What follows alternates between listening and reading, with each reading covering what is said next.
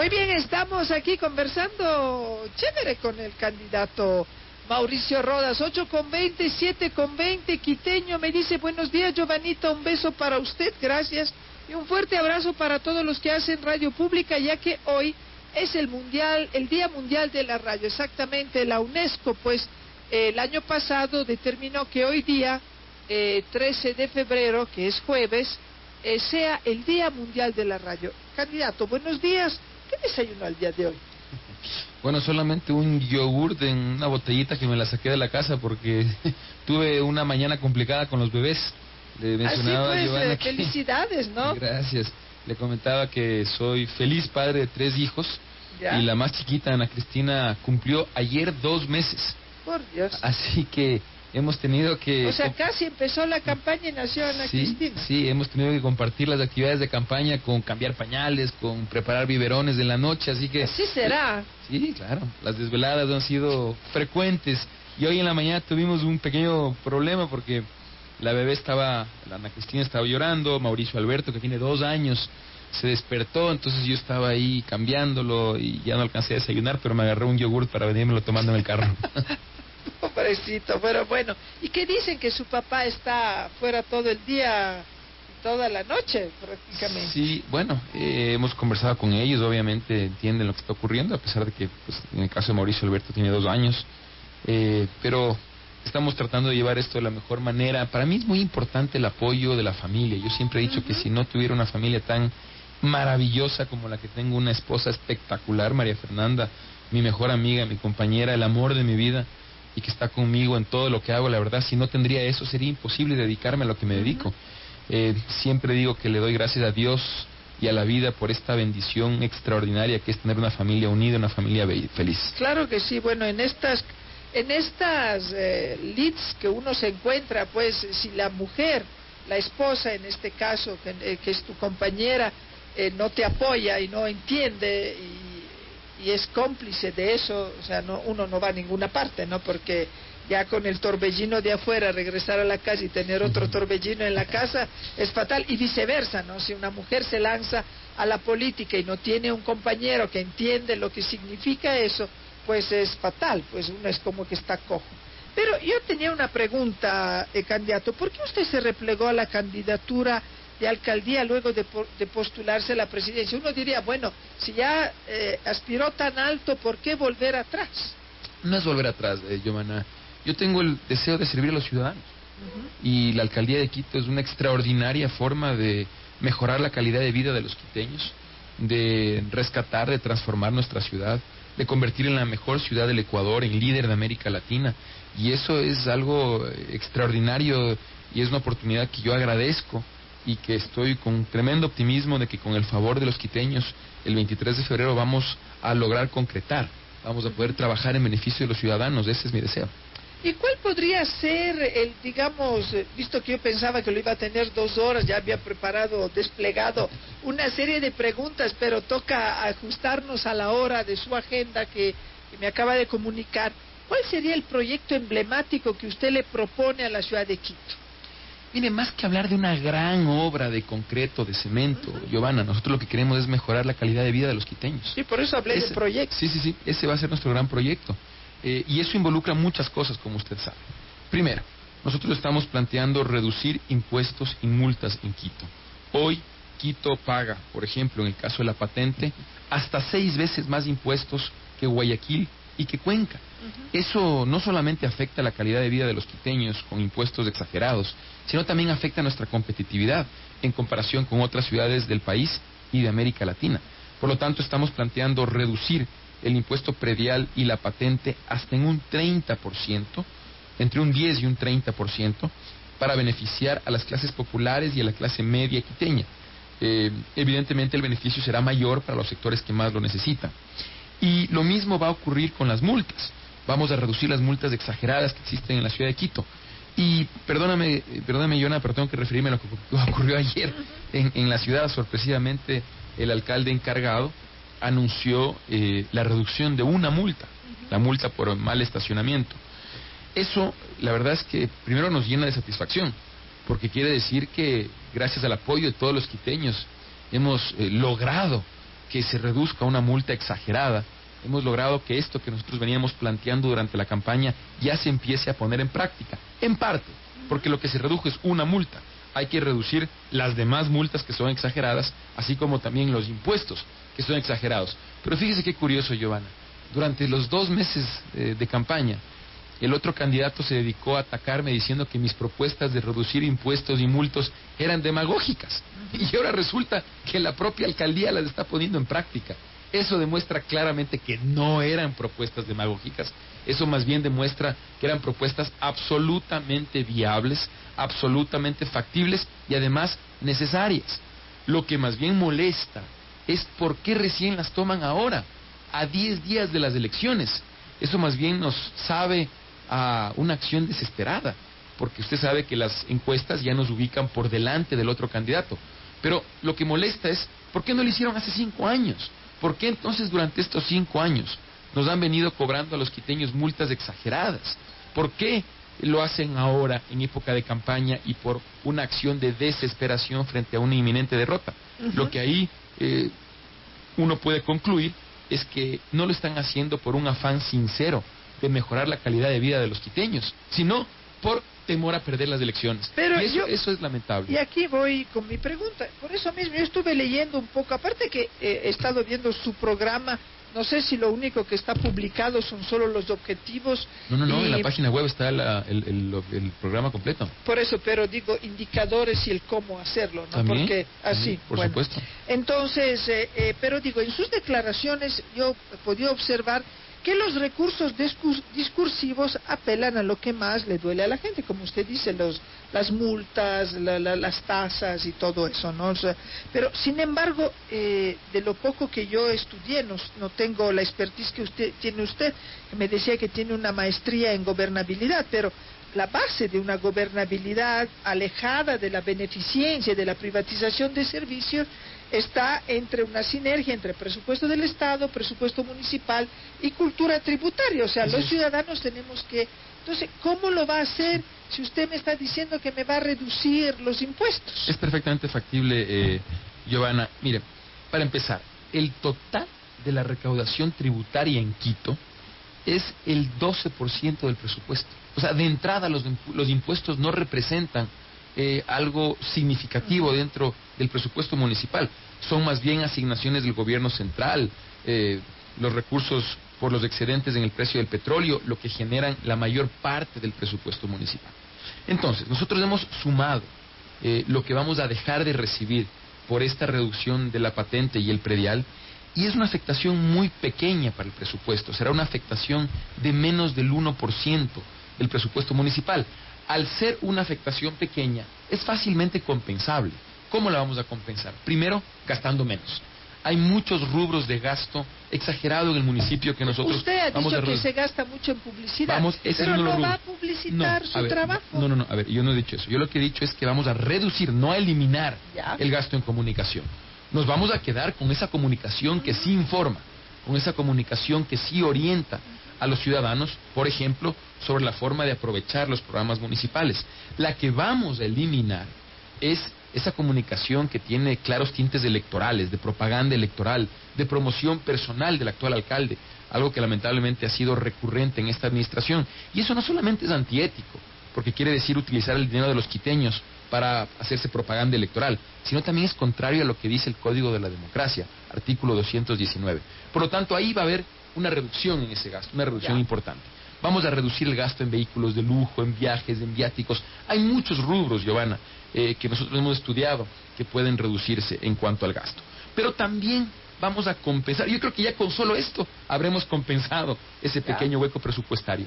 Pero por si eso fuera poco, recuerde usted que la idea de reducir impuestos no solamente pretende mejorar la calidad de vida de los miles de quiteños de clases populares y clase media, sino también mejorar la competitividad de la ciudad junto a, otros, a otras medidas, como por ejemplo simplificar trámites y permisos municipales que hoy son tan complicados que muchas veces desalientan nuevos negocios. Vamos a establecer reglas claras y estables de juego que generen seguridad jurídica. Vamos a estimular nuevos emprendimientos, emprendimientos juveniles, emprendimientos en áreas económicas estratégicas. Todo aquello va a mejorar la competitividad de la ciudad, va a promover la economía quiteña. Y usted sabe que eso se traduce en más inversión, nuevos negocios, mayor generación de riqueza y empleo digno y bien pagado. Y a la larga, eso también genera más recaudación. Por lo tanto, vamos a compensar con creces este pequeño hueco presupuestario que nuestra reducción de impuestos va a generar y con ello contaremos con los recursos necesarios para poder cumplir con todas las obras, con todos los proyectos que estamos presentando en la ciudad.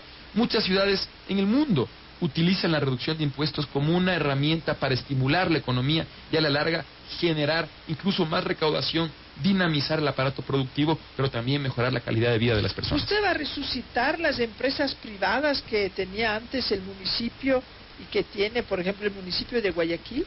Mira, nosotros no vamos a privatizar nada, eh, yo creo que eso tiene que quedar muy claro. Nosotros no, no creemos en eso. Eh, creemos sí en una cooperación con el sector privado, que es muy distinto, ¿no es cierto? Por ejemplo, pensamos que eh, se debe aprovechar una buena ordenanza que existe en materia de alianzas público-privadas, que la actual municipalidad prácticamente no la ha utilizado.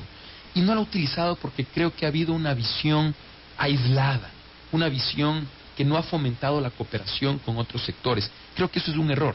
Nosotros lo vamos a corregir, vamos a fomentar una mayor cooperación, no solo con el sector privado, sino también, por ejemplo, con las ONGs, con las fundaciones, con la academia, con los sectores barriales, con las ligas deportivas, etcétera.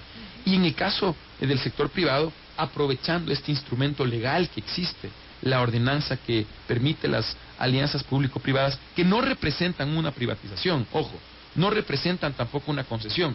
Es un mecanismo de cooperación con el sector privado que muchas ciudades en el mundo han utilizado con éxito para desarrollar determinados proyectos en beneficio de la ciudadanía. Aquí en el chat saludo a Juan Mera y también saludo a Quiteño, a Tony, Juan Carlos, Edwin, Bolívar M. Están todos conectados en el chat y me están viendo a través de la cámara ya. Juan Mera dice, los botones de pánico de su última propuesta se harán manejadas por una empresa privada comandada por un ex colaborador de Lucio Gutiérrez. Ni siquiera hemos hecho todavía el proceso licitatorio como para saber qué empresa va a desarrollar. Pero digamos, ¿cómo va a, a, lanzar alianzas? Porque una vez que usted si llega a la alcaldía va a tener un consejo municipal que no es todo a favor suyo, ¿no? de, acuerdo a lo que... claro. Eh, entonces... primero sí estamos muy optimistas de poder lograr la mayoría en el consejo, Giovanna, pero aún si eso no ocurre, no nos preocupa porque de eso se trata la democracia, de formar acuerdos aún con representantes de otras organizaciones políticas en torno a lo que le beneficia a la ciudad.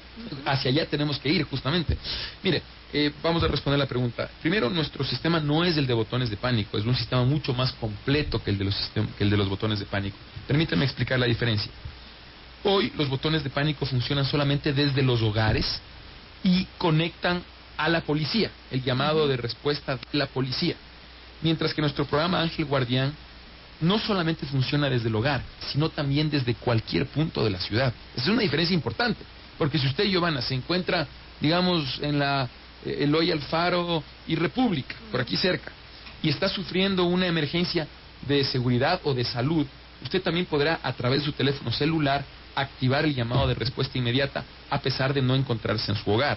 Es una diferencia muy importante. La otra diferencia importante es que el programa Ángel Guardián no solamente activa el llamado a la policía, sino también a la ambulancia para el caso de una emergencia en salud, los bomberos para el caso de incendio y también activa el llamado de 10 contactos suyos, amigos, familiares, vecinos, que usted va a dar de alta al momento de activar su programa Ángel Guardián. Y estas 10 personas cercanas a usted van a recibir un mensaje de texto en su celular que va a decir, Giovanna se encuentra en la Loya Alfaro y República sufriendo una emergencia de salud o de seguridad, de, tal manera que puedan ir en su rescate. ¿Qué queremos lograr? No más desapariciones, no más secuestros de express, no más asaltos, no más emergencias en salud sin respuesta. Esta es, una, esta es una tecnología de punta que queremos aplicar para transformar la protección de la seguridad ciudadana. Y por supuesto, este sistema lo va a ofrecer la empresa que mejores condiciones le ofrezca al municipio. Un sistema que, por cierto, será gratuito para los ciudadanos. El costo lo absorberá el municipio por completo, que además no es un costo mayor pero para los quiteños será absolutamente gratuito. Quiero aclarar esto porque se ha desinformado a la ciudadanía al respecto en los últimos días. El programa Ángel Guardián no tendrá costo alguno para los quiteños. Y, sin duda, el, proceso eh, de selección de la empresa que va a brindar este servicio será objeto de los mecanismos de licitación y de contratación pública señalados por la ley. Vamos a seleccionar a la empresa que mejores condiciones de calidad y precio le ofrezcan al municipio en un proceso transparente como la ley manda. Son las 8 con 36, 7 con 36. Luis Fernando Moreno desde el Facebook me pregunta, dentro, me lo escribió ayer de noche, dentro del espectro político ideológico, ¿niega usted su filiación a la derecha? ¿Por qué no puede decir frontalmente su postura? Lo he dicho muchas veces, yo me vi con el centro progresista. Eh, muchas veces he respondido esa pregunta. Y eso está plasmado en nuestras ideas y en nuestros proyectos. Mire, nosotros defendemos un concepto llamado el modelo de gobierno responsable, que ya hemos conversado con usted, Giovanna, sobre eso en el pasado. Si uno lee lo que dice el modelo de gobierno responsable, se va a dar cuenta que nuestra posición es claramente de centro progresismo, una posición ideológica moderna, de vanguardia, en línea con lo que los países que más avanzan, más crecen en América Latina están haciendo. Por ejemplo, Uruguay. Nuestra línea ideológica va eh, en concordancia en muchos aspectos con lo que se está haciendo en Uruguay, con lo que se está haciendo en Costa Rica. Con la, ideología de Pepe Mujica. Claro, en muchos aspectos coincidimos con Pepe Mujica. Coincidimos mucho con lo que hizo Lula da Silva. Coincidimos muchísimo con lo que hizo Ricardo Lagos, Bachelet en Chile. Pero hay un dicho que dice, si vas a Roma tienes que hacer como los romanos, ¿no? Entonces como que la corriente mayoritaria es esa, entonces usted se acopla a eso. No, para, eso es lo que dice nuestro pensamiento. Por eso creo que es importante que la ciudadanía eh, pueda tener la posibilidad de leer, por ejemplo, lo que señala el modelo de gobierno responsable. Eh, y usted al leerlo se dará cuenta claramente que esa es nuestra posición ideológica. Por cierto, también eh, coincidimos en muchos aspectos con lo que ha hecho Costa Rica. Es un país que, que también tiene rasgos ideológicos en sus políticas similares de los que nosotros defendemos. por lo tanto, eso está escrito, está ahí, y al revisarlo, como le indico, Giovanna, usted podrá identificar claramente que, por ejemplo, nosotros pensamos que el Estado debe ser o debe ejercer un rol protagónico en lo social, debe ser el actor protagónico en el desarrollo social de las personas garantizando igualdad de oportunidades a educación, salud y demás servicios básicos. Y creo también que en lo económico el Estado no debe ser un actor protagónico, sino más bien debe ser un regulador efectivo, generar condiciones de seguridad y estabilidad jurídica para el desarrollo del aparato productivo. Hay una, un debate pendiente en Radiovisión, eh, eh Mauricio.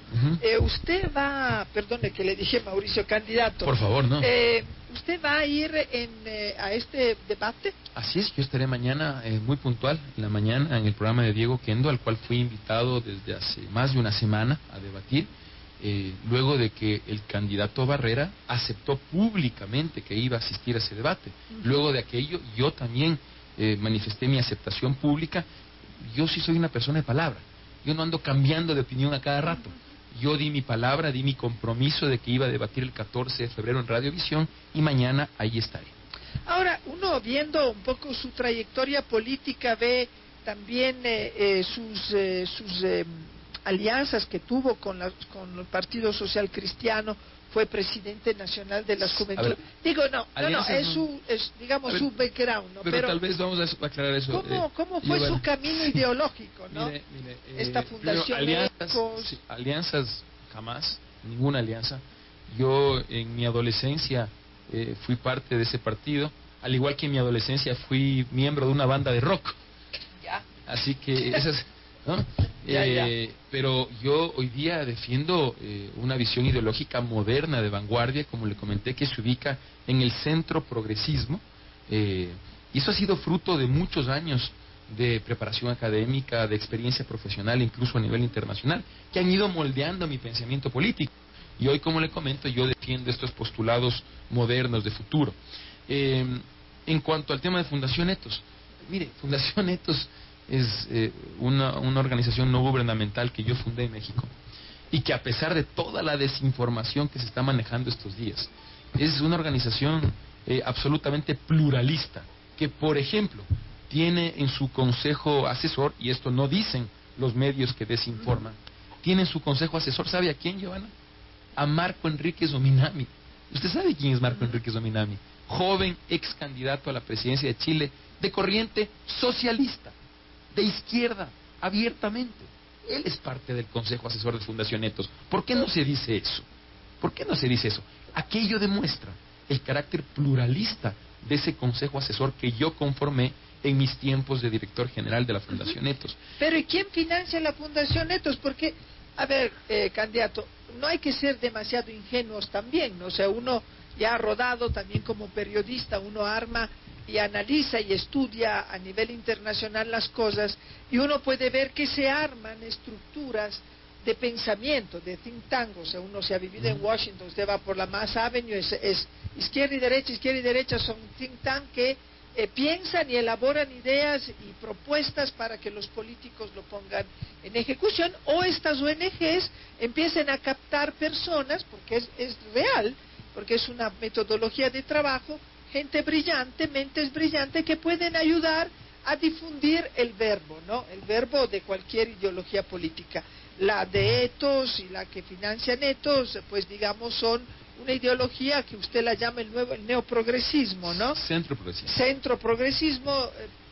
Eh, y el modelo de gobierno responsable. Mire, Exacto, pero, pero hay la NED ahí que está financiando estos. Y, o sea, porque un poco me la. Aparte de lo que está circulación, yo me investigué un poquito más. Claro, a ver, primero, yo puedo responder de lo que ocurrió cuando yo dirigía Fundación Etos. Yo dejé de dirigir Fundación Etos en el año 2011. ¿Ya? Durante mi periodo como director de Etos, nosotros no recibimos un solo centavo. De la NED. De, la NED ni de ninguna otra organización norteamericana. Así que por favor eso tiene que quedar muy claro. ¿Ya? ¿Sí? Más allá de que yo no satanizo que la NED eh, financie cosas. ¿Usted sabía, por ejemplo, Giovanna, que la NED colabora, ha colaborado con Alianza País. ¿Usted sabía eso? No. La NED colabora con organizaciones políticas de distintas corrientes ideológicas y en el Ecuador ha colaborado también con Alianza País. Me imagino entonces que la NED no debe ser ¿Dónde? muchas veces. Consulte con sus directivos. Y por lo tanto... Es que no tengo directivos. No, no, directivos de la NED me, refiero. Ah, ya. Eh, y me imagino entonces que si es que la NED ha colaborado con Alianza País, no debe ser Satanás. Yo no veo nada de malo en aquello, sinceramente. Pero debo aclarar que en mis tiempos de director de ETOS, la NED ni ninguna organización de los Estados Unidos financió ningún proyecto de la fundación. Yo no sé qué pasó después, obviamente. Yo ya, entregué la dirección en 2011 y, por supuesto, yo ya no, no tengo conocimiento de dónde ha provenido el financiamiento para lo que ocurrió después de que yo salí. Pero durante mi periodo como director de ETOS, como le menciono, no vino los centavos de organizaciones norteamericanas y más bien el financiamiento provino, por ejemplo, de organizaciones como el PNUD, el Programa de las Naciones Unidas para el Desarrollo. Provino de organizaciones no gubernamentales de diferentes países, entre los cuales no está Estados Unidos. La gran mayoría eran ONGs mexicanas. Así que se puede. reciben plata de Estados Unidos? No, no, no, no, créeme que no, eh, Giovanna. Por lo tanto, es el tipo de cosas que se tienen que aclarar y lamentablemente desinforman a la ciudadanía. Eh, y tratan de generar una matriz de opinión equivocada. Mire, estamos enfrentando una terrible campaña sucia, Giovanni. Se están diciendo toda clase de cosas. Ah, hay una llamada telefónica, ya no. Pero hay también un tema, eh, un tema que a mí me preocupó. Su hermano ha tenido algunas actitudes bastante agresivas. A ver, fíjese, uno, lo lee, uno lo lee, Esa es otra cosa que fue motivo de desinformación, Giovanna. Y es lamentable, le repito, estamos enfrentando campaña sucia gigantesca. Su hermano no De ninguna manera, de ninguna manera. Eh, Joana, le voy a explicar lo que ocurrió. Él, como cualquier otro ciudadano, se sorprendió al ver que vehículos del municipio, del municipio de Quito, estaban siendo utilizados por funcionarios del Consejo Nacional Electoral. Es decir, el árbitro electoral estaba utilizando recursos de uno de los jugadores. Eso evidentemente a cualquier ciudadano le sorprendería. Entonces le, y le preguntó. entonces él acudió a preguntar de manera respetuosa qué es lo que estaba ocurriendo. Eso fue todo lo que sucedió. Y a mí me sorprende que eso eh, haya generado todo este revuelo cuando frente a claras violaciones legales el CNE no ha hecho nada. Fíjese usted el doble estándar, ¿no? Nosotros, por ejemplo, presentamos una denuncia sobre el uso de recursos públicos con fines de promoción personal, como con las vallas municipales de publicidad que contenían el nombre del otro candidato como alcalde de la ciudad, y usted sabe que eso es prohibido claramente por el artículo 219 del Código de la Democracia, que eh, señala la prohibición de utilizar recursos públicos para promocionar el nombre o la imagen de un funcionario público. Aquí estábamos frente a una clara violación de ese artículo. Nosotros presentamos la respectiva denuncia en el CNE y no pasó absolutamente nada. Fíjese usted, eso que sí es muy grave y que es una clara violación legal, no generó ninguna reacción del CNE, mientras que esto, que no es nada, porque no ocurrió absolutamente nada, sino solamente la reacción, la reacción de sorpresa de un ciudadano frente a un hecho que a cualquiera le llamaría la atención, que es que el árbitro electoral utilice recursos de uno de los jugadores eh, y lo que sucede es entonces se acerca respetuosamente a preguntar por aquello, genera una rueda de prensa del presidente del CNE. Por favor, yo le quiero pedir al CNE que se abstenga de utilizar recursos de uno de los jugadores. Que utilice, que utilice... que el CNE lo diga, ¿no? Sí, sí, lo que voy a... No, no, pero es un pedido que yo hago. Ah, es un pedido. A ver, si el CNE puede pedir prestado recursos a las instituciones públicas, y hay tantísimas instituciones públicas, que pida los recursos de otras instituciones públicas y no precisamente del municipio de Quito, que es aquella que depende de uno de los candidatos. Por favor, los audífonos, tenemos dos llamadas telefónicas, aquí hay un mensaje que dice, y ese enfoque ideológico que usted dice tener, llevó a ser asesor de Vicente Fox, un presidente entregado a Bush. Ese es el mensaje que recibo aquí, ¿no? Jamás he sido asesor de Vicente Fox, por favor, nunca, que me comprueben aquello es absolutamente falso. Por favor, se están inventando una serie de barbaridades, eh, Giovanni. Tengo preguntas para usted en el Twitter también, si vio que dos horas era importante que se quedara aquí con nosotros en Radio Pública. Vamos con la llamada telefónica, buenos días. Aló, buen día. Sí, buenos días. Hola, ¿cómo estás? Soy Giovanni desde acá de Ceballos, de la provincia de Tumburagua. ¿Cómo le va, la participación es porque es nuestra capital también. Somos parte de este Ecuador y nos interesa.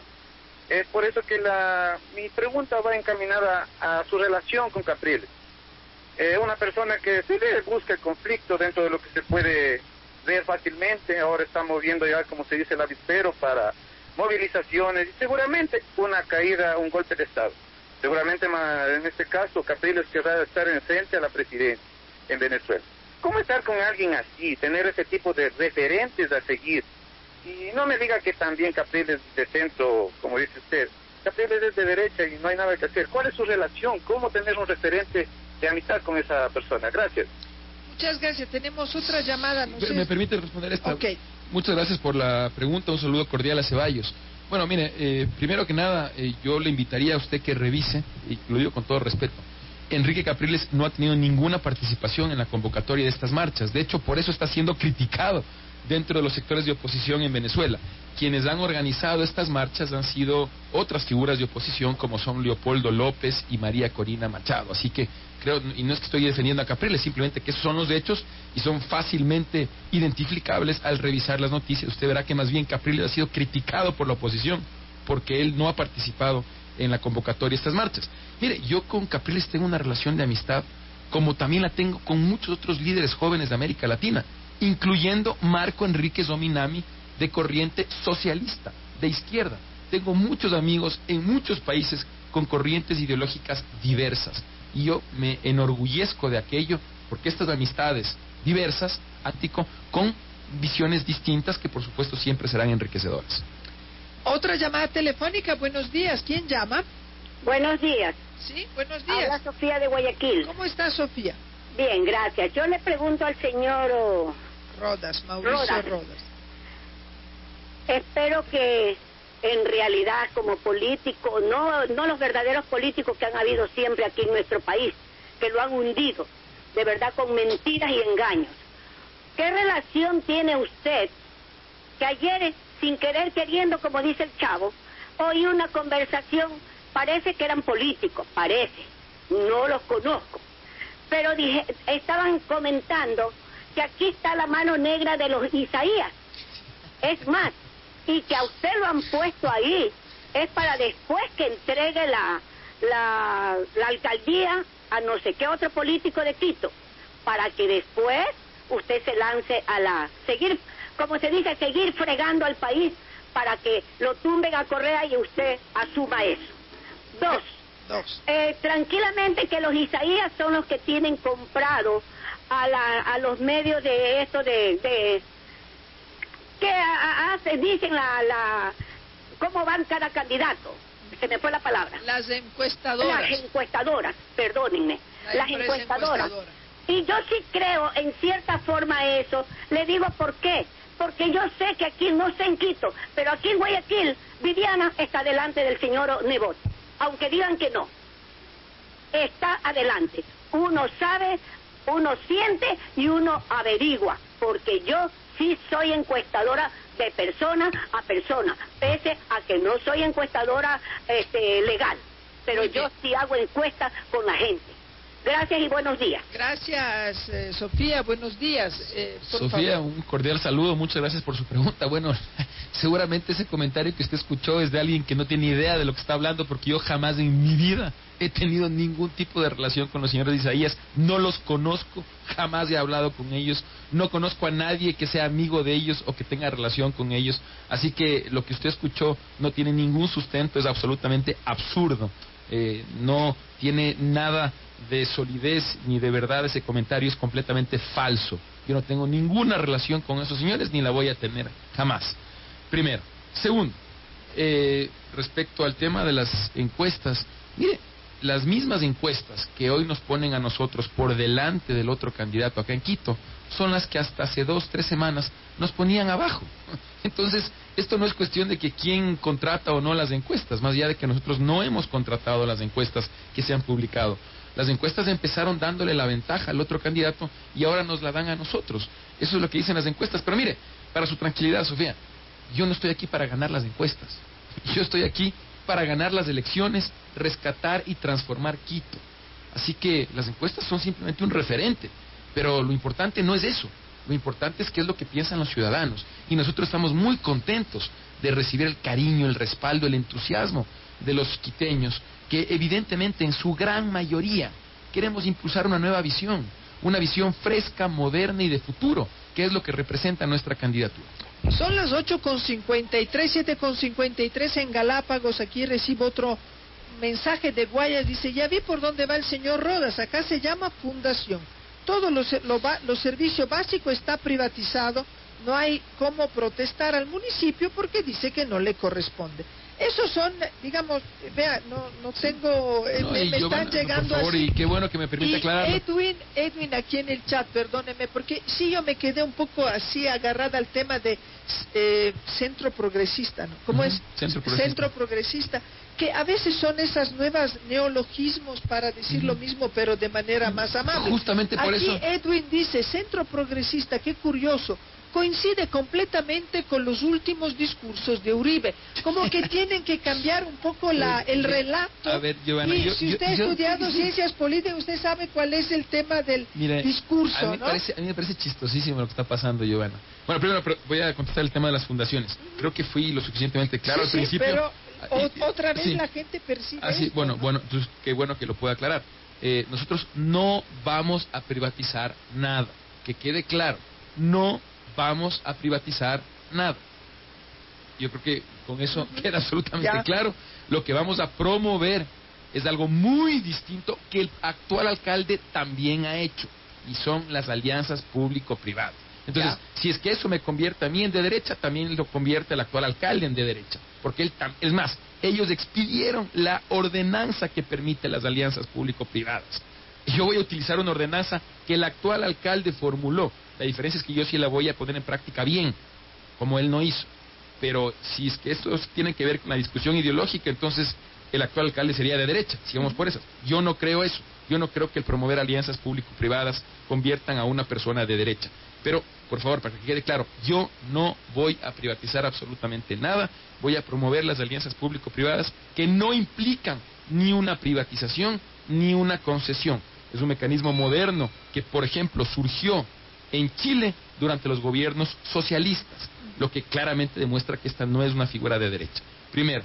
Segundo, eh, lo del centro progresista. A ver, que no tiene con lo que dice Uribe. En absoluto. Por favor, revisen la línea de pensamiento de Uribe. Y no tiene nada que ver con la nuestra. propuesto usted de Uribe? Un poco de derecha, ¿no? Claro, Uribe, Uribe tiene posiciones extremas con las que nosotros no coincidimos. Por favor, lo he dicho mil veces y lo reitero. Y por eso, más que hablar de las etiquetas, Giovanni, más que hablar de centro progresismo u otra definición, vamos a leer lo que dicen nuestros postulados. Por eso yo invito a que se revise el modelo de gobierno responsable. Y al revisar los 23 puntos que conforman el modelo de gobierno responsable, quedará clara cuál es nuestra posición ideológica y quedará asimismo claro que no tiene nada que ver con lo que piensa Uribe. Por favor, ya basta de tratar de asociarnos eh, con personajes para tratar de afectarnos. Es parte de la campaña sucia que estamos enfrentando. Campaña sucia, Giovanna, que por ejemplo incluye también grafitis. Usted ha visto que toda la ciudad está pintorrajeada con grafitis en nuestra contra.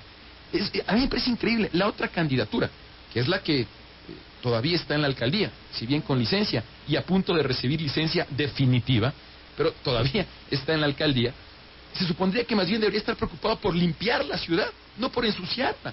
Y ahora vemos múltiples paredes de Quito, de propiedad privada, manchadas con grafitis en nuestra contra. Estamos enfrentando una campaña sucia de llamadas telefónicas masivas, en donde se le está mintiendo a los quiteños, mensajes de texto masivos, con mentiras, correos electrónicos masivos, con mentiras. Por favor, yo entiendo que es una acción desesperada, del otro candidato, que por cierto recurre a las viejas prácticas de la politiquería, de la campaña sucia. Y por eso quiero alertar a los quiteños, que no nos dejemos de engañar, que estemos muy atentos. Seguramente esta campaña sucia va a continuar en estos días por la desesperación del otro candidato que cae en picada. Pero por favor, quiteños, no nos dejemos de engañar por esta campaña sucia y más bien pensemos que cada vez que surge un nuevo ataque, lo único que significa es que seguimos creciendo y creciendo con fuerza. Son las 8.57, yo diría que seguimos porque tengo que aprovechar el tiempo con el candidato Mauricio Rodas. Soy Andrés, aquí en el chat dice que hará con la Plaza de Toros, una vez que en la última consulta popular condenó los espectáculos taurinos. Y otro aprovecho para que usted pueda eh, responder. Bolívar M dice, buenos días Giovanna, el candidato en su concepción de presupuesto está equivocado.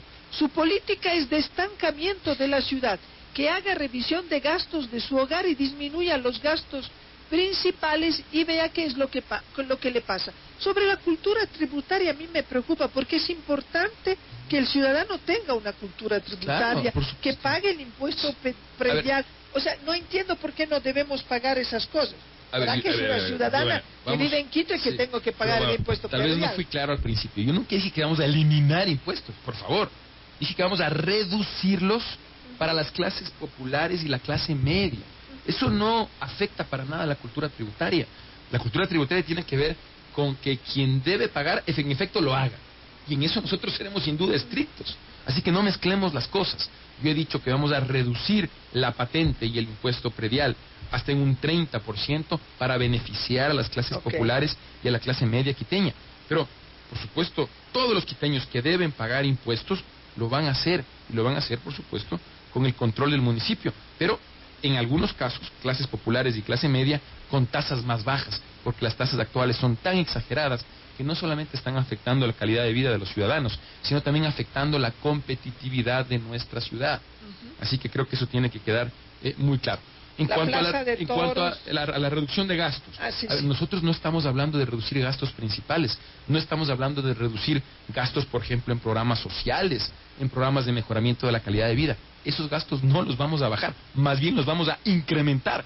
Lo que vamos a bajar son los gastos innecesarios, como por ejemplo el millonario gasto en publicidad electorera que ha venido manejando la actual alcaldía. Esa publicidad electorera no le sirve a los quiteños y por lo tanto es un gasto innecesario que se puede bajar y lo vamos a hacer. Como también vamos a bajar gastos innecesarios en vehículos de lujo, en viajes, en viáticos de los concejales o del alcalde. Así que esos no son gastos principales, son gastos innecesarios. Vamos al tema de la Plaza de Toros. En, lo que tiene que ver con la Plaza de Toros, bueno, yo he señalado primero y aprovecho, eh, Giovanna, para eh, señalarlo una vez más, vamos a respetar lo que los quiteños ya decidieron en la consulta popular del 2011 respecto al tema de los toros. Somos demócratas y nosotros, por supuesto, vamos a respetar esa voluntad ya expresada. La Plaza de Toros es un espacio que puede ser utilizado para diferentes espectáculos públicos, espectáculos musicales, espectáculos artísticos de diverso tipo. Aquí Galo Mora me escribe, dice, buen día Giovanna, soy Galo Mora, me cuentan que Mauricio Rodas ha dicho que país recibió plata de la NET, debo Ah, no, aclarar no, no, no, no, yo hasta dónde se puede y permite mentir. Yo no he dicho Pero plata. ha dicho. Yo, yo dije plata. Financiamiento. Tampoco. Dije colaboración. que Es distinto. Fíjese cómo, Pero- se, pero- cómo se distorsiona. Revisemos la grabación, por favor. Pero Dije ¿en qué sentido colaboración. colaboración? Talleres, por ejemplo. Talleres de capacitación. Talleres de información sobre mecanismos democráticos. Eso es colaboración, Giovanna. Y la NET lo hace con muchos partidos. Y no tiene nada de malo, por favor. No, bueno, para mí sí, porque la NET sabemos cuál es No, el, no, perdóneme. el- el- A el- ver, yo no estoy- yo no la tengo- matriz ideológica Primero, que y yo no tengo por qué defender la NET. Yo no represento a la NET, nunca he recibido nada de la NET, así que me tiene sin cuidado lo que haga la NET. Yo simplemente estoy afirmando un hecho, y es que la NET ha trabajado con muchos partidos, colaborado, no he dicho financiado. Ojo, revisemos la grabación de mis palabras, que no se las distorsione, nuevamente, que no se las distorsione. No he de- dicho colaboración, y por ejemplo, yo conozco que la NET ha participado con múltiples partidos en Ecuador respecto a temas de capacitación, incluyendo Alianza País. Y, insisto, no le veo nada de malo, más allá de que no soy quien para defender la NET, porque yo nunca he recibido absolutamente nada de la NET. Eh, Tacho pregunta, dice, pregunta sobre el espectacular proyecto Ángel Guardián. ¿Cómo va a proteger a la población si el principal robo es de celulares? A ver, comenté al principio, sin dudas es un eh, problema gravísimo en Quito. Y eso habla de que tenemos una delincuencia que nos está robando nuestra paz y nuestra tranquilidad en la ciudad. Y fíjese usted, eso, el comentario de nuestro amigo, a quien saludo cordialmente, eh, lo que refleja es algo muy distinto a lo que nos quieren vender las autoridades, que nos quieren tratar de hacer pensar que Quito es una ciudad paradisíaca, que no hay inseguridad, que no hay delincuencia, que todo el mundo puede caminar con paz y tranquilidad en las calles y lamentablemente sabemos que eso no es verdad. Así que, como bien dice el amigo, en efecto, hay muchos robos de celulares en Quito y es parte de lo que vamos a combatir. Por supuesto, el botón de pánico de, perdón, el programa Ángel Guardián funciona a través de un teléfono fijo, a través de un teléfono celular o de un dispositivo especial. Así que existen varios, varios mecanismos para hacerlo. Y bueno, lo que nosotros hemos pensado es que de todas maneras, el tener en sus manos una posibilidad de activar llamadas de emergencia y de rescate siempre será saludable, siempre será positivo, porque eh, puede prevenir casos de emergencia antes de que estos ocurran. Si yo estoy caminando en el Parque La Carolina y veo, por ejemplo, que se me acercan personas en tono amenazante y peligroso, yo tendré tiempo de activar, De el, botón activar el botón en mi teléfono que- celular antes de que ocurra. O incluso en caso de una emergencia en salud. Recuerde que el ángel guardián no solamente es para proteger emergencias de seguridad, sino también de salud, en donde será muy útil contar con un dispositivo que a través de un botón active la respuesta de la ambulancia o de familiares, amigos y vecinos de cada ciudadano. Si me permite, Giovanna, yo creo que ya estamos tratando de buscarle la quinta pata al gato a las No, cosas. pero eh, Estamos- es no, que no es la usted. característica Sí, sí. de la O sea, cabina, ¿no? Yo, yo creo la gente que aquí es tratar, es tratar, eh, en lugar de ver el evidente beneficio colectivo Pero vea, este aquí tipo de Guayaquil. iniciativas va a generar. Vea lo que me dicen de Guayaquil, porque Radio Pública es a nivel Sí, nacional, ¿no? Dice, a mí me afiliaron al partido Suma y tuve que hacer declaración juramentada para que me anulen. Usted se lavó las manos, eso sí fue campaña sucia. Mire, a ver, recuerde que ese Y fue que la, tema... la entrevista en Radio ese- Pública está interesante. vea. No, Qué bueno, y me alegra mucho por eso, y le agradezco la pregunta de nuestra amiga. Mire, recuerde usted que ese fue todo un tema muy confuso, se mezclaron nombres, eh, yo mismo aparecía afiliado a otro partido político por el que no había firmado. Eso pasó con todos los partidos. Alianza País tuvo un gigantesco número de denuncias por falsificación de firmas también. Eso ocurrió con todos los partidos, fue un, un relajo, recuerden ustedes, así que no fue un tema solo de Suma. Por el contrario, Suma fue de las organizaciones que menos denuncias recibieron por este tema y no es que quiero justificar nada, fue un proceso que se desbordó a todas las organizaciones políticas, incluyendo Alianza País. Eh, yo creo que hay que decir las cosas por su nombre. Yo mismo fui víctima de eso. Yo aparecí afiliado en otro partido y no en el mío, para el cual evidentemente había firmado. Acá el presidente me acaban de decir que el presidente Rafael Correa en FM Mundo acaba de decir que la NED está financiada eh, por gente vinculada a Gutiérrez y que la seguridad, eh, si se privatiza la seguridad, ¿cómo sería la relación con, con Gutiérrez? Yo tuve aquí ¿La al... Sí, Ángel Guardián, sí, sí, sí. A ver, espere que voy a leer exactamente. El presidente dijo en F Mundo hace un momento que esa empresa pertenece a gente ligada al uso Gutiérrez, privatización de la seguridad, perdón, lo del, eh, Ángel lo Guardián. del Ángel Guardián. A ver, eh, ya aclaré hace un momento que no hay ningún vínculo con ninguna empresa. Nosotros hemos tomado esa idea que nosotros la vamos a licitar, es decir, una vez definido el proyecto, vamos a hacer una oferta pública a través de un proceso de licitación transparente de acuerdo a las leyes de contratación pública en el país para determinar qué empresa es la que puede ofrecer un servicio con la mejor calidad y al mejor precio. No hay ninguna vinculación con ninguna empresa, ni se trata tampoco de privatizar el servicio de seguridad. Por favor, no distorsionemos las cosas. Estamos hablando de brindar un servicio de apoyo al ciudadano con tecnología de punta para proteger su seguridad. Yo no veo qué de malo puede haber en ello. Y no significa de ninguna manera privatizar nada, porque ese servicio será totalmente gratuito para los ciudadanos. Estamos hablando de apoyarnos en tecnología de punta para transformar la protección de la seguridad ciudadana. ¿Hasta dónde se pueden distorsionar las cosas? Por favor. ¿Qué pasaría? Una pregunta desde el Twitter de Radio Pública de Ecuador. Dice, ¿qué pasa? Marta Cecilia pregunta, ¿qué pasaría con los proyectos como las casas Metro Juventudes o 60 y piquito? Vamos a continuar con esos proyectos. Mire, Giovanna, yo le quiero garantizar a los quiteños que vamos a manejar una transición ordenada, que vamos a continuar con las cosas positivas que se han hecho, que también reconocemos que las hay, Giovanna. Aquí no se trata de hacer un borrón y cuenta nueva. Eso es parte de la vieja política. Hay cosas que nosotros pensamos que han sido buenas y por supuesto vamos a continuarlas. Vamos también sin duda a corregir las muchas cosas que se han hecho mal y vamos a hacer las muchas cosas que no se han hecho. Vamos a darle continuidad a las obras en marcha, por supuesto también incorporando, aplicando las propuestas que nosotros estamos planteando y que sí le van a dar un giro a la, administración municipal para mejorar la calidad de vida de los quiteños. Porque el otro candidato quiere convencernos de que debemos conformarnos con lo que tenemos hoy. Nos pide que nos conformemos con un transporte público colapsado, con un tráfico infernal, con una inseguridad que nos está robando nuestra paz y nuestra tranquilidad. Nos está pidiendo que nos conformemos con impuestos asfixiantes, con multas exageradas. Y lo cierto, quiteño, es, quiteños, es que no tenemos por qué conformarnos con eso. Quito, los Candidato. quiteños merecemos más y sí podemos vivir mejor. Tal es que sí podemos vivir mejor, Giovanna, que el propio alcalde encargado ayer puso en práctica parte de nuestras propuestas. Pero yo- Puso en práctica la reducción de multas, con lo cual demuestra que nuestras propuestas sí son factibles, sí son viables, a pesar de que se las calificó Yo de demagogas. al tema- Y, y, perdón, eh, eh, eh, Giovanna, Sí. y lo que indica aquello también es que lamentablemente hemos perdido cinco años cobrándonos multas exageradas. La pregunta es, ¿quién nos va a devolver ese dinero? Y la respuesta lamentablemente es nadie. Ese dinero ya se perdió. Yo, me parece increíble que hoy día recién reconozcan que esas multas eran exageradas y por eso las bajen, luego de que durante cinco años nos estuvieron cobrando esos montos exagerados, desproporcionados. Pero hay que recordar a los quiteños que lo que se redujo es solo una multa.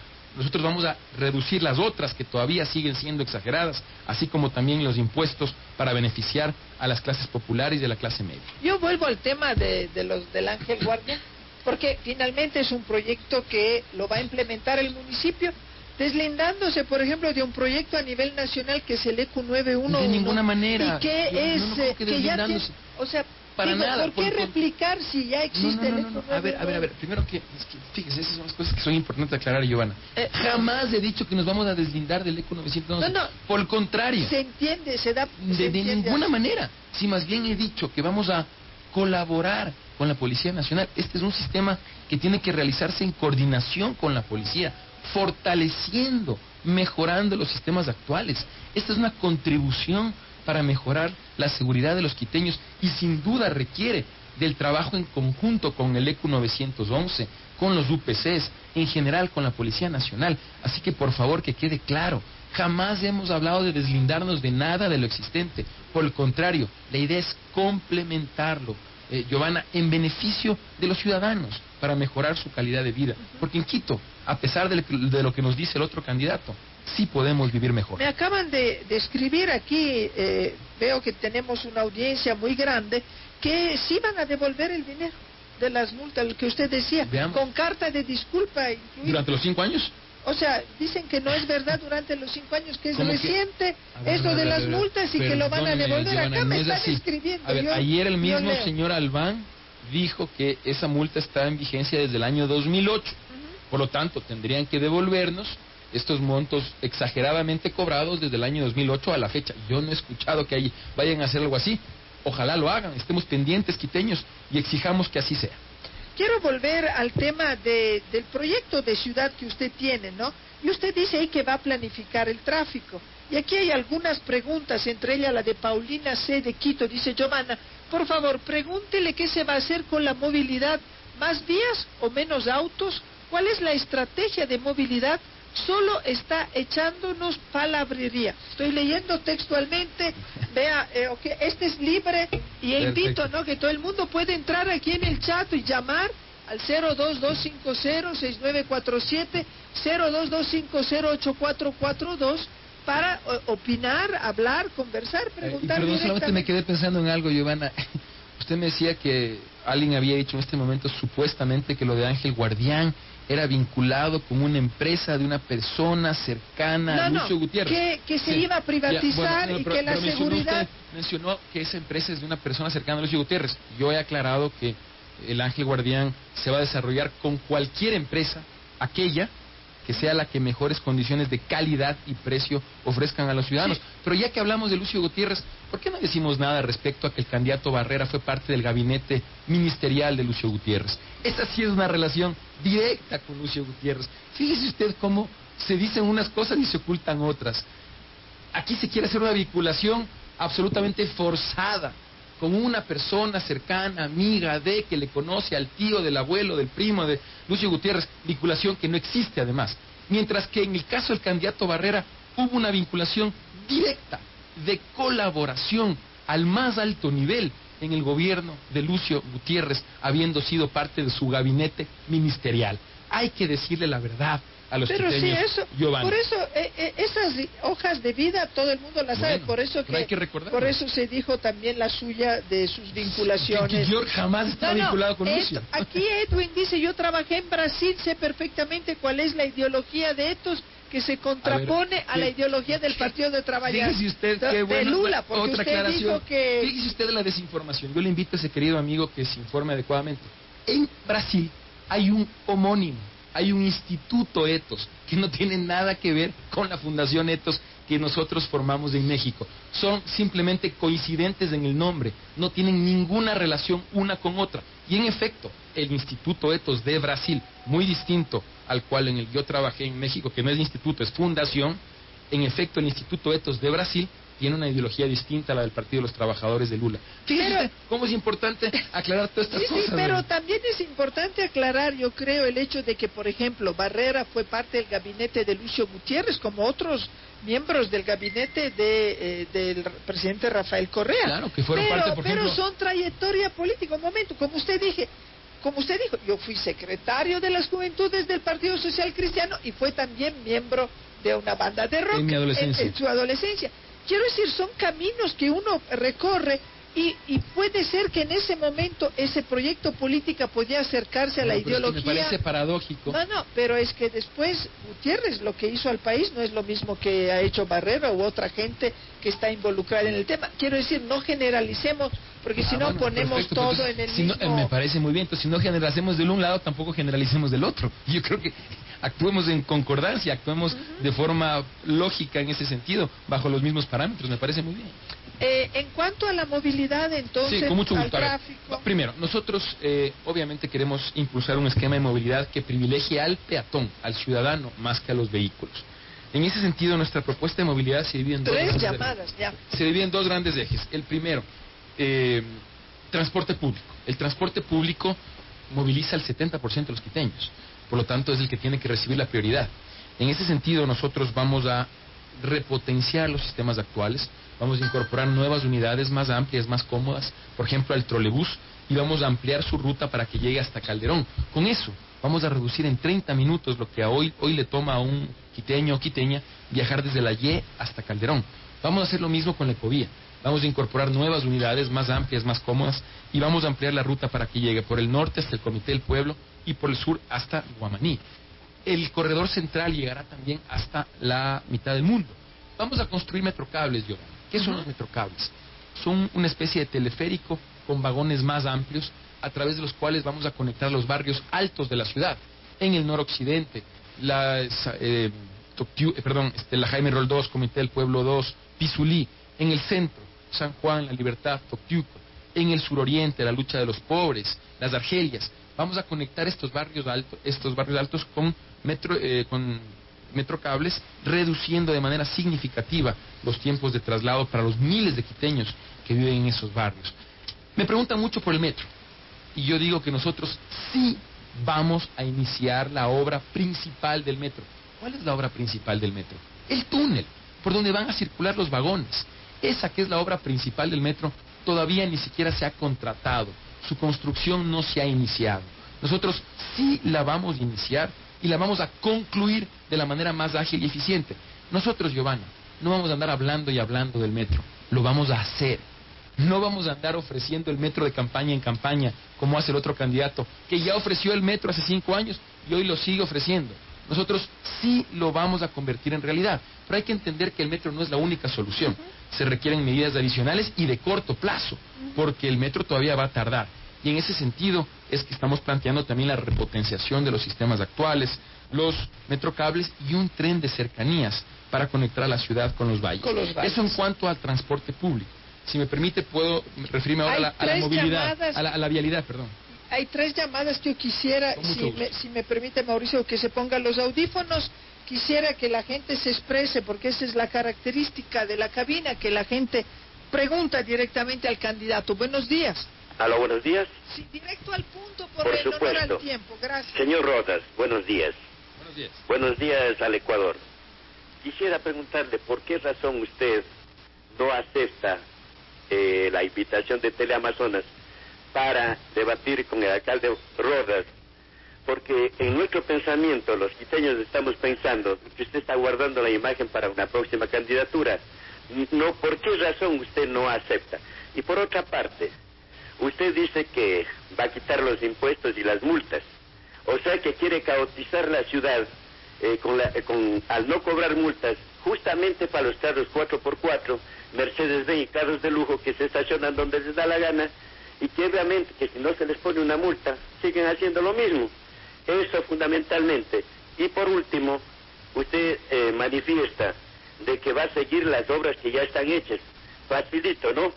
porque resulta que el trabajo realizado, y especialmente porque los quiteños votamos por el doctor Barrera, en virtud de que veíamos a una persona que inclusive trabaja con el gobierno con la finalidad de dar mejor atención a los pueblos del Ecuador. Muchas gracias. Gracias. La próxima Muchas llamada. Gracias. ¿Puedo responder esta, por favor?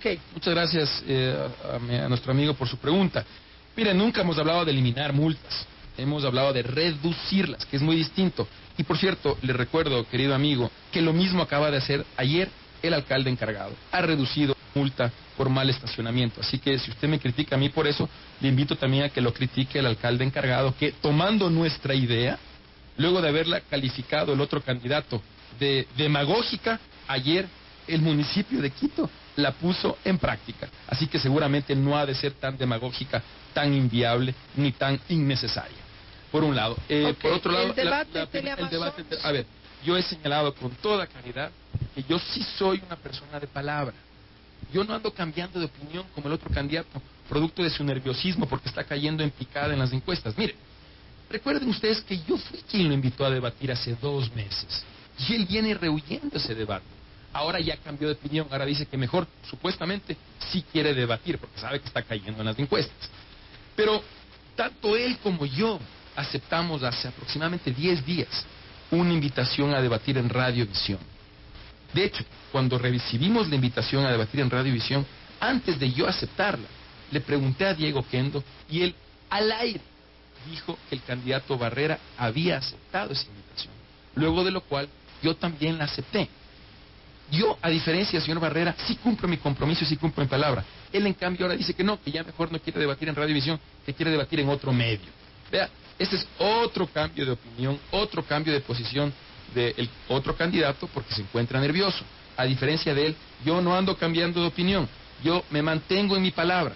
Yo públicamente, al igual que él, acepté debatir en Radiovisión. La diferencia es que yo sí voy a cumplir y mañana voy a estar ahí. Muy bien, muchos seguidores en el Twitter preguntan por el pico y placa, ¿lo va a mantener? Lamentablemente, sí, lamentablemente sí. no lo podemos eliminar en el corto plazo como todos desearíamos. Fue una medida que evidentemente fracasó, estuvo mal tomada y los resultados están ahí. Uh -huh. pero no la podemos eliminar en el corto plazo porque caotizaría más el tráfico. Lo que sí vamos a hacer es revisarlo, de tal manera, por ejemplo, que los vehículos con alta ocupación, es decir, los vehículos que circulen con tres o más personas, estén exonerados del pico y placa. ¿Para qué? ¿Qué queremos lograr? Estimular, por ejemplo, que una persona lleve al trabajo a su vecina, a su vecino, compartan el vehículo, de tal manera que podamos reducir el número de vehículos que viajen con una sola persona. De esta manera lograremos reducir también el flujo de vehículos circulando en la ciudad, pero a través de estímulos más que de sanciones. El estimular la circulación de vehículos con alta ocupación para reducir el tráfico, usted sabe, Giovanna, se ha aplicado en muchas ciudades del mundo con éxito y lo vamos a hacer también aquí en Quito, exonerando esos vehículos del pico y placa. Tenemos dos llamadas más, pero es que son las nueve con veintiuno. Si lo hacen rápido, por favor, porque eso es importante. Yo entiendo la agenda del candidato, pero estaba clarísimo en el mail que eran dos horas de programación. No, no. La cabina es de 8 a 10 y tenemos los, los correos de respaldo. Vamos con las llamadas telefónicas. Adelante, por favor. Aló, buenos días. Sí, buenos días. Cortito, directo buenos días. punto. Eh, Marcelo Ana le saluda a Ecuador entero, señor candidato a la alcaldía de Quito. Marcelo Ana le saluda, me afiliado Movimiento País de acá de Sarina Santa Elena. Taxista, eh, estoy escuchando claramente lo que usted siempre en la televisión y ahorita en la radio y la verdad que un poquito penoso para nosotros estar parado en una esquina con fuerte sol y esperando de que usted nos dé paso a la llamada. Mi pregunta es la siguiente, mi señor al, candidato alcalde. Eh, verá, eh, si usted ganara una suposición, ¿usted obedeciera a nuestro querido presidente Rafael Correa Delgado en los proyectos que él enviara a la alcaldía? Esta es mi pregunta en concreto, señor alcalde. Gracias. Eh, eh, un saludo cordial a Santa Elena. Eh, bueno, no es culpa nuestra que estén en el sol y esperando las llamadas. Yo no soy quien toma las llamadas, por si acaso, que quede claro. no, es responsabilidad nuestra. un cordial saludo. Mire, aquí no se trata de obedecer a nadie. Aquí se trata de coordinar el trabajo, que es muy distinto. Y yo he señalado que voy a coordinar el trabajo no solo con el Ejecutivo, sino también con la Asamblea Nacional, con la Prefectura de Pichincha, con la Policía Nacional. Yo voy a coordinar el trabajo con todas las autoridades con las que lo deba hacer por el progreso y el bienestar de los quiteños. Eso es lo responsable. Y yo lo voy a hacer, por supuesto, manejar una relación constructiva con las autoridades públicas en beneficio de los quiteños. La última llamada, y yo después tengo mi última pregunta, que es quién financia su campaña, que eso es... Eh. Adelante con la última llamada. Buenos días. Buenos días, se fue la llamada. Entonces, ¿de dónde? O sea, ¿quién es? O sea, detrás de la candidatura de los otros candidatos sabemos quién está. ¿Quién está detrás de la candidatura de Mauricio Por ejemplo, sabemos quién está detrás de la candidatura del otro candidato, efectivamente, o sea, todo el aparataje municipal. Nosotros no tenemos ese tipo de financiamiento, por cierto. Yo quiero aclarar que nosotros no tenemos ningún gran financista, ninguna institución pública, ningún gobierno municipal, ningún gobierno nacional, ninguna institución pública está atrás nuestro, ningún gran financista está atrás nuestro. Nos hemos cuidado mucho de que el apoyo para nuestra candidatura sea un apoyo democrático, un apoyo ciudadano. Hemos recibido pequeños aportes de muchas personas, pero pequeños, eh, de ciudadanos, de militantes del movimiento Suma, más allá de que evidentemente nuestra campaña ha sido tremendamente austera frente a este millonario derroche de campaña que estamos viendo por parte del otro candidato. Es impresionante la gigantesca maquinaria que está en marcha. Yo nunca había visto una cosa así en, así en Quito. Usted ha visto, Giovanna, que por ejemplo... Pero, yo me doy la vuelta y lo veo siempre usted colgado de todos los edificios. Yo no creo que usted pueda decirme que nosotros tenemos más propaganda. A ver, tenemos dos lonas en edificios, dos. Eh, yo no creo que usted pueda pensar que nosotros tenemos más propaganda que el otro candidato. Eso sería, no creo que usted piense eso, porque es evidente que ocurre lo contrario. Hay una diferencia de 10 a 1 entre el despilfarro de propaganda de la otra campaña versus la nuestra. Eso es evidente a los ojos de cualquier quiteño. Tan es así que todos los postes de la ciudad, no falta uno, todos los postes de la ciudad están forrados de propaganda del otro candidato. Por cierto, Giovanna, violando la ordenanza que ellos mismos expidieron y que prohíbe la colocación de propaganda en postes. Tal vez nos han dado cuenta que los postes no votan. Los postes no votan mientras que nosotros tenemos nuestras banderitas muy sencillas y humildes en las casas de la gente, con su voluntad, con su deseo de adherirse a este proyecto que va a rescatar, que va a transformar Quito, con la fe, con la esperanza, con los sueños de vivir mejor. Esa es la diferencia. Muchísimas gracias al candidato Mauricio Rodas, le agradezco también eh, su más tiempo aquí, pues... Eh, Muchas gracias, Giovanna, como siempre un placer y será un gusto volver muy pronto. Muchas gracias. Muy bien, gracias a Mauricio Rodas, quien estuvo aquí en la cabina el día de hoy, jueves 13 de febrero del año 2014. Nos vamos... 9 con 35, 8 con 35, eh, se fue el candidato a la alcaldía Mauricio Rodas y quedan muchas preguntas que voy a leer desde el chat para que se cree que lo que decimos siempre, ¿no? que la cabina es un espacio ciudadano donde la gente pregunta y expresa su opinión y que lastimosamente a veces no le dan la importancia que se merece un espacio así, ¿no? Porque a veces se da espacio a los, eh, a los donde el periodista brilla y brilla, pero nosotros en cambio aquí no es el periodista quien brilla, sino es el ciudadano, la opinión ciudadana y la preocupación también ciudadana. Por ejemplo, eh, Juan Carlos le pregunta cuál sería su relación con el Ejecutivo. Quito necesita una relación que no obstaculice el trabajo con el Estado y en parte respondió a eso. Edwin dice, con respecto, señor candidato, no es falta de respeto a usted, no soy parte del otro candidato, eso es falta de respeto para nosotros, quienes cuestionamos sus contradicciones como el decir, soy centro progresismo. Eh, Paulina C. de Quito dice, entristecen las propuestas del candidato Rodas, es decir, bajar multas e impuestos, dice que esto beneficia a la clase popular, discrepo, eso beneficia a la clase media quiteña, a la que solo le interesa su beneficio individual, que propone como ciudad, Quito no da más con los autos. Eh, eh, Edgar Flores dice, definitivamente no le creo al señor Rodas, se contradice, quiere reducir impuestos, eso es una medida populista, idéntica a lo que ya pasó hace varios años y nos llevaron al abismo del que hemos salido en estos siete años de, de revolución ciudadana. Silvia dice, buenos días Giovanna, yo quisiera saber si Mauricio gana, cuál será la relación con el gobierno.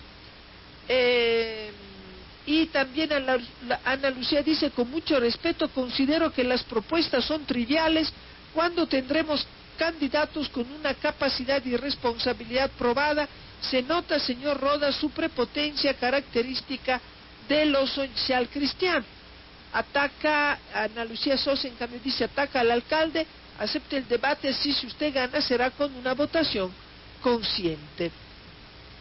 Soy Andrés, dice, yo quisiera saber si el candidato sabe dónde queda el agua Aragua.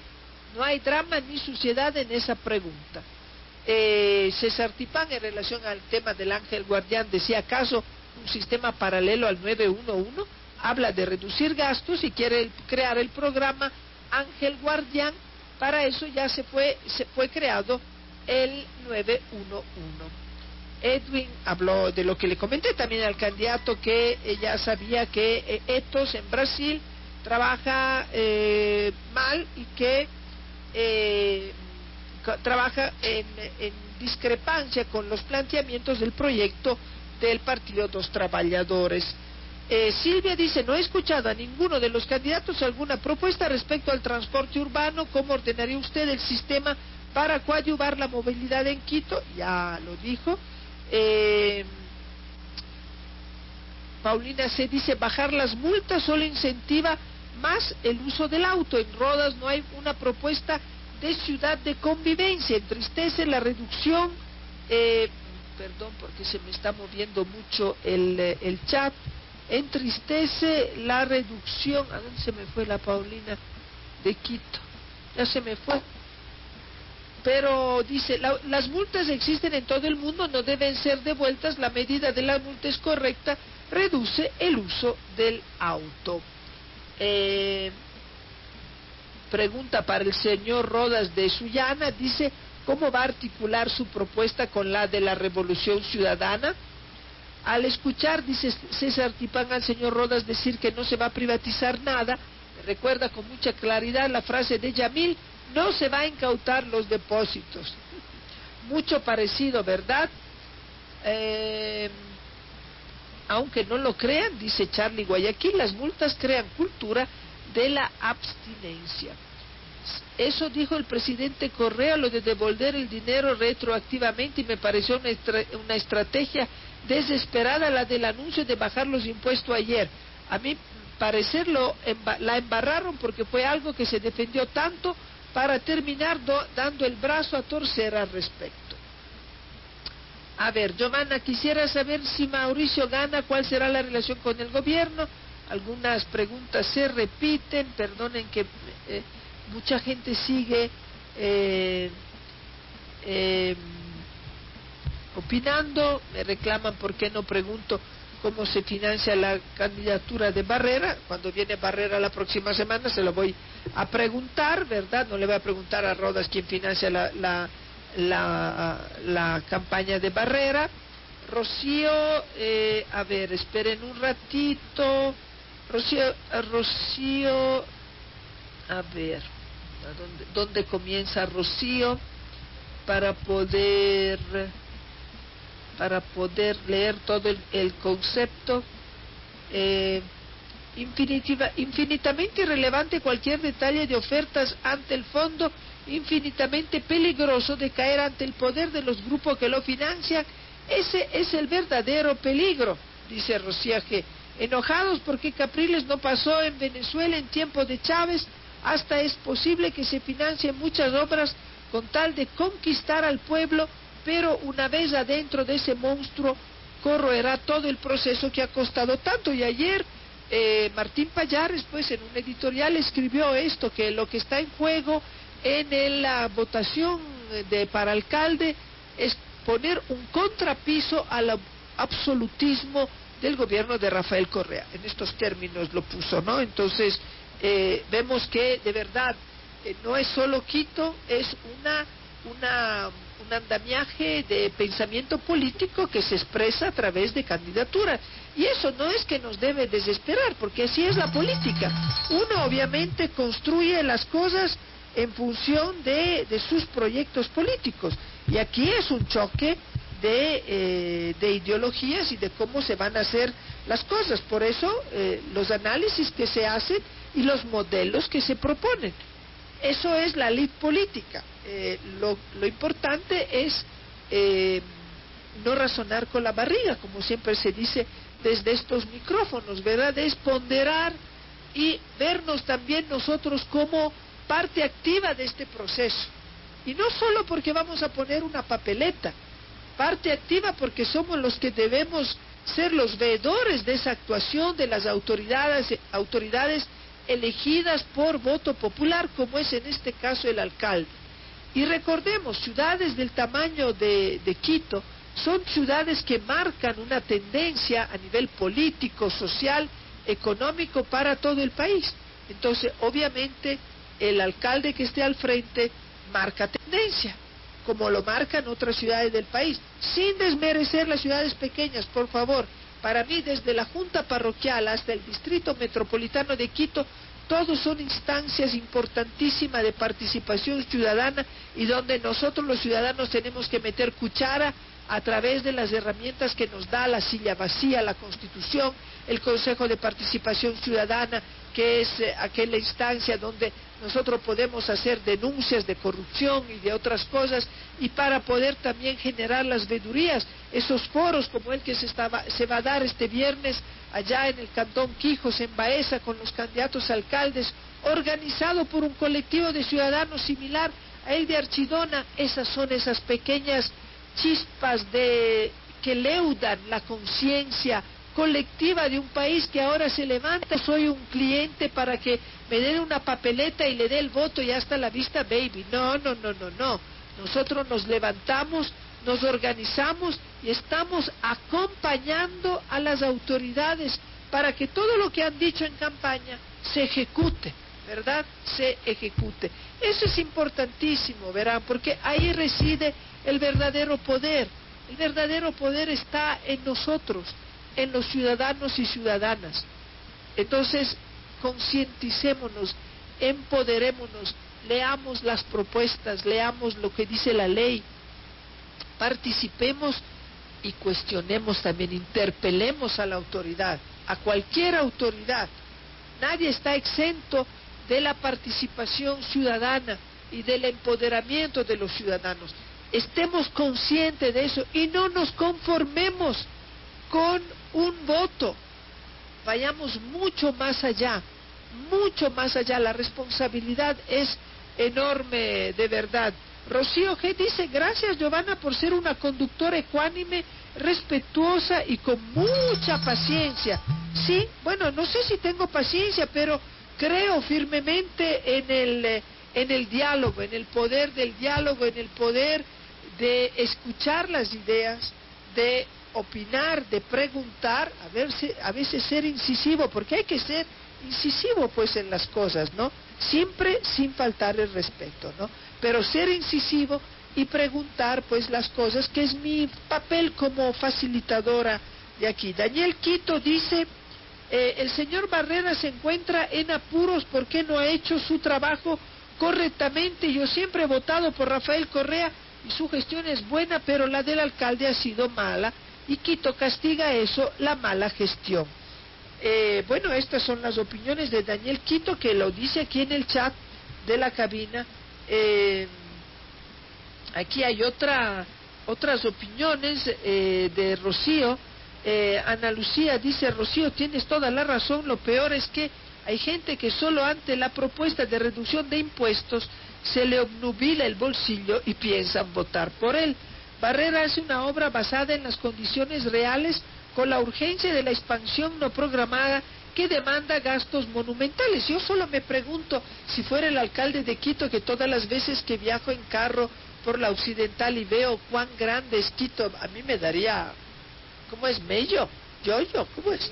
Yeyo, Yeyo, a estar sentada ahí en el sillón del alcalde o sea, no sé cómo se llama, si fuera el de Quito, de Guayaquil el sillón de Olmedo, no sé cómo se llama el sillón de Quito, pero pensar, por ejemplo, de administrar una ciudad de ese tamaño, imagínense Río de Janeiro, bueno, pero solo Quito, pensar que uno ha recibido 450 barrios ilegales y que los tienes que legalizar. Y ustedes saben en los líos de tierras, ¿no?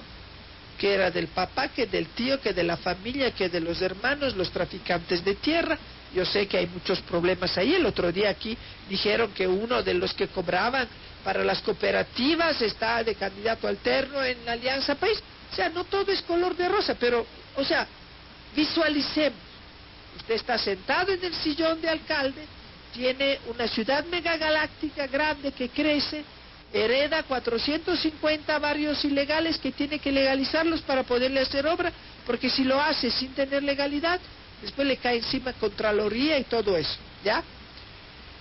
Le hereda una ciudad con un montón de fundaciones paralelas que hacen lo que debería hacer la alcaldía, pero de acuerdo a la visión política que han tenido los anteriores alcaldes, me hago las, las empresas privadas y me, me facilitan el trabajo, que esa era la ideología, ¿verdad? O sea, deleguemos, tercericemos la responsabilidad a otras empresas. ¿Se dan cuenta lo que es? Darle la, virarle esa tortilla.